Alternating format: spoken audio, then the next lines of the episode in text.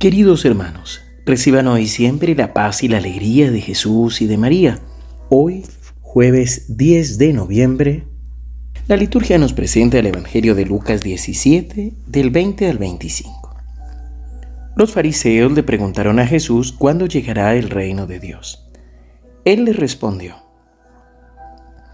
El reino de Dios no viene ostensiblemente, y no se podrá decir, está aquí o está allí, porque el reino de Dios está entre ustedes. Jesús dijo después a sus discípulos, Vendrá el tiempo en que ustedes desearán ver uno solo de los días del Hijo del Hombre y no lo verán. Les dirán está aquí o está allí, pero no corran a buscarlo.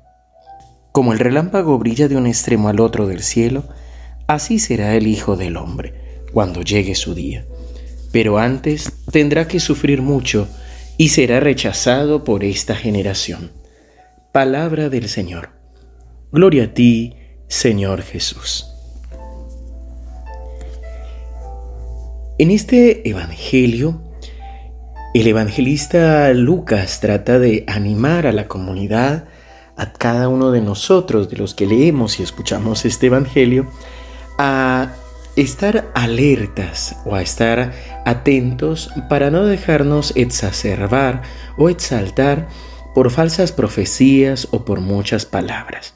Recordemos que ya desde el principio de la iglesia, en los primeros cristianos, ya hubo personas que en nombre de Dios y, como por profecías o por oración decían que la venida de Jesús era inminente, que ya llegaba o que iban produciendo miedo y expectativas en las personas.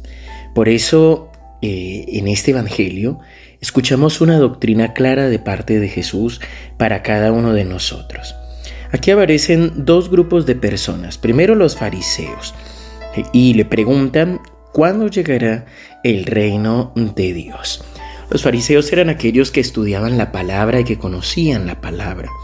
Y la respuesta de Jesús es muy concreta que el reino de Dios no viene ostensiblemente, es decir, no se ve de una manera clara.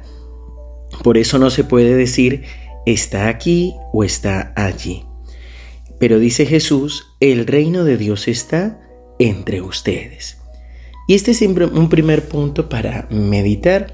El mismo San Agustín de Hipona va a decir que durante mucho tiempo buscó por fuera lo que descubrió que realmente estaba dentro de su corazón.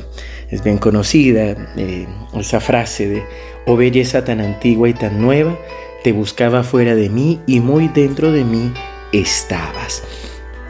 Asimismo nos pasa a nosotros, muchas veces esperamos que el reino de Dios venga de afuera de una manera mágica o extraordinaria, pero el reino de Dios ya está en nuestro corazón. El reino de Dios es el lugar que quiere tener Dios en nuestra vida y en nuestro corazón, ese primer lugar. Cada vez que recibimos la Eucaristía, cada vez que nos ponemos en oración en nuestro cuarto, es el Señor el que quiere estar con nosotros, el que quiere ocupar ese primer lugar en nuestro corazón. Allí está el reino de Dios, el reino de Dios está entre nosotros, porque se manifiesta cada vez que alguien perdona a otro, cada vez que alguien ayuda a otro, cada vez que rescatamos a alguien de las garras de la drogadependencia, del alcohol, de la depresión, del sufrimiento. La segunda parte del Evangelio nos dice que Jesús le habla a sus discípulos y primero les dice que desearán ver uno solo de los días del Hijo del Hombre. Y explícitamente Jesús dice, les dirán está aquí o está allí, pero no corran a buscarlo. Y usa la expresión o la comparación del rayo. Sin embargo, dice Jesús, antes tendrá que sufrir mucho y será rechazado. Aquí lo más importante es no dejarnos deslumbrar a veces por profecías o manifestaciones, sino el llegar a lo simple y lo sencillo de nuestra oración personal. Dejar que sea el Señor el que nos vaya guiando y el que nos vaya animando. Por supuesto, Dios está en todas partes, pero hay lugares de mucha bendición que llamamos santuarios. Es un poco lo que hablábamos ayer con la dedicación de la Basílica de San Juan de Letrán. hay lugares de bendición, lugares impregnados de oración y donde la cantidad del pueblo de Dios se reúne para orar y cuando nos reunimos Dios obra.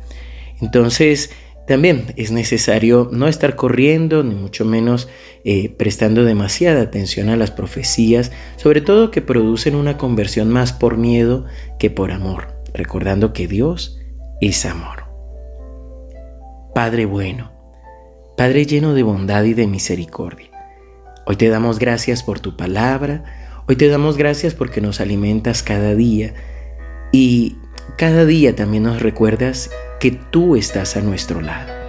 Señor, hoy te alabamos y te bendecimos. Hoy te pedimos una nueva unción de tu Santo Espíritu que nos fortalezca, que nos anime y que nos ayude a comprender que tu reino ya está aquí entre nosotros. Señor, ayúdanos a comprender que tú no estás afuera, sino que estás dentro de nosotros en nuestro corazón, que estás en el sagrario, que estás en el hermano necesitado, que estás en tu palabra, que estás en la intimidad de nuestro cuarto cuando oramos. Señor, danos esta gracia de comprender que tu reino ya está aquí. Ayúdanos a la conversión profunda para que hagamos cada día más presente tu reino en medio de nuestros hermanos y de esta tierra. En el nombre del Padre, y del Hijo, y del Espíritu Santo. Amén. Queridos hermanos, que el Señor los siga bendiciendo, nos encomendamos a sus oraciones. Recuerda, el sábado tendremos la jornada para hombres allí en el Centro de Espiritualidad en Argentina y en Medellín tendremos el Congreso Carismático de Sanación junto con el Padre Gustavo Jamod y las emisoras Minuto de Dios para que puedas participar y compartir con nosotros. Será una gran alegría. Nos encomendamos a tus oraciones y oramos por ti también. Que el Señor te siga bendiciendo abundantemente.